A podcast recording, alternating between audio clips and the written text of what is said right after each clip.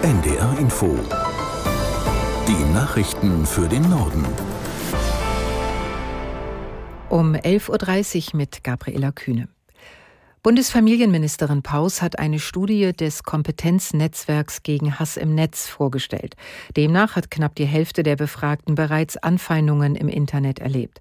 Aus der NDR Nachrichtenredaktion Nina Schön. Am häufigsten werden der Studie zufolge aggressive oder abwertende Aussagen wahrgenommen, die sich gegen Politiker, Geflüchtete und Aktivisten richten. 15 Prozent der Befragten gaben an, selbst betroffen gewesen zu sein. Knapp jede zweite Studienteilnehmerin im Alter zwischen 16 und 24 Jahren erhielt demnach ungefragt ein Nacktfoto. Viele Menschen zögen sich wegen Beleidigungen und Gewaltdrohungen aus dem digitalen Raum zurück, beklagte das Kompetenznetzwerk. Betroffene müssten besser geschützt und die Plattformen von sozialen Netzwerken zur Verantwortung gezogen werden. Auch Bundesfamilienministerin Paus hält eine bessere Prävention von Hass im Netz für notwendig, auch zum Schutz der Demokratie. Die Grünen-Politikerin warb für eine bessere Durchsetzung von Regeln und mehr Hilfe für Betroffene. Für die Studie wurden im Herbst bundesweit rund 3000 Internetnutzerinnen und Nutzer im Alter ab 16 Jahren befragt. Bundesinnenministerin Faeser stellt heute eine neue Strategie vor, wie Politik und Gesellschaft besser gegen Rechtsextremismus vorgehen können. Die neuen Maßnahmen wurden gemeinsam erarbeitet mit Verfassungsschutzpräsident Haldenwang und dem Chef des Bundeskriminalamts Münch. Aus der NDR Nachrichtenredaktion Pascal Küpper. Es wird ein Paket aus repressiven und präventiven Maßnahmen sein, so hat es wörtlich ein Sprecher des Innenministeriums gesagt. Die Demokratie solle geschützt werden, auch auf aktuelle Entwicklungen werde reagiert. Aufbauen soll das Ganze auf einem Aktionsplan von 2022. In den vergangenen Wochen haben Hunderttausende in Deutschland immer wieder demonstriert gegen zunehmenden Rechtsextremismus. Auslöser waren Berichte über ein Geheimtreffen von AfD und CDU-Politikern mit Rechtsextremen.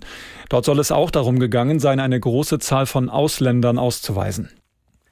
Die jüngsten Aussagen des früheren US-Präsidenten Trump zur NATO sind in Deutschland auf Unverständnis gestoßen. Bundeskanzler Scholz nannte die Worte unverantwortlich und gefährlich. Niemand dürfe mit Europas Sicherheit spielen oder dealen.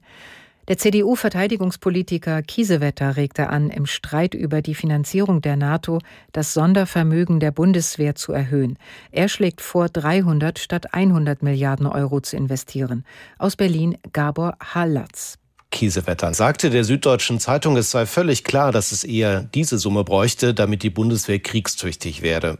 Es müsse aber parallel der Verteidigungshaushalt auf zwei Prozent der Wirtschaftskraft angehoben werden. SPD-Haushaltspolitiker Schwarz sagte derselben Zeitung, Ausgaben für Verteidigung und Zivilschutz sollten von der Schuldenbremse ausgenommen werden. Als Grund nannte er die Unsicherheiten in den USA. Gemeint sind Aussagen des ehemaligen US-Präsidenten Trump. Der hatte im Wahlkampf gesagt, dass er Verbündete, die nicht genug für Verteidigung ausgeben, auch nicht beschützen werde und Russland sogar ermutigen werde, mit diesen Ländern zu tun, was immer es wolle. Bundeskanzler Scholz nannte diese Aussagen am Abend unverantwortlich und gefährlich. Sie seien einzig und allein im Sinne Russlands. Das Schutzversprechen der NATO gelte uneingeschränkt alle für einen, einer für alle. Die Bezahlkarte für Geflüchtete soll in Hamburg nach Informationen von NDR 90,3 in dieser Woche eingeführt werden. Dem Bericht zufolge ist zunächst die Ausgabe an Menschen in Erstaufnahme und Einrichtungen geplant, später an alle Asylbewerberinnen und Bewerber in Hamburg. Mit der Karte können sie in Geschäften bezahlen. Online-Einkäufe und Überweisungen ins Ausland sind nicht möglich. Ende Januar hatten sich fast alle Bundesländer auf gemeinsame Standards für eine Bezahlkarte geeinigt. Über einzelne Funktionen oder Einschränkungen kann jedes Bundesland selbst entscheiden. Viele Tierheime in Deutschland sind überlastet. So dramatisch sei die Lage noch nie gewesen, sagte der Präsident des Deutschen Tierschutzbundes Schröder dem Redaktionsnetzwerk Deutschland. Das Redaktionsnetzwerk hat dazu auch stichprobenartig 85 Tierheime in ganz Deutschland befragt. Caroline Wöhlert aus der NDR Nachrichtenredaktion fasst die Ergebnisse zusammen. Also drei von vier Tierheimen schätzen ihre Auslastung mindestens als hoch ein. Mehr als 17 Prozent haben angegeben, überhaupt keine Kapazitäten mehr zu haben. 80 Prozent der Tierheime in Deutschland können demnach zum Beispiel Hunde von Privatpersonen nicht mehr oder nur noch eingeschränkt über Wartelisten aufnehmen. Bei Katzen wird es bei rund 60 Prozent der Tierheime eng. Ein großes Problem ist auch, dass immer mehr Hunde abgegeben werden, die ein auffälliges Verhalten haben. Vielen Einrichtungen machen auch die gestiegenen Kosten zu schaffen. Um die Tierheime zu entlasten, fordert der Präsident des Deutschen Tierschutzbundes Schröder, dass der Onlinehandel von Tieren verboten und eine Kennzeichnungs- und Registrierungspflicht bei Heimtieren eingeführt wird. Nach Schüssen in einer New Yorker U-Bahn laufen die Ermittlungen der Polizei. Es werde nach mindestens einem oder einer Verdächtigen gesucht, teilten die Behörden mit. In einer U-Bahn im Bezirk Bronx war es zu einem Streit zwischen Jugendlichen gekommen. Als der Zug in einem Bahnhof einfuhr, zog einer von ihnen eine Waffe und eröffnete das Feuer.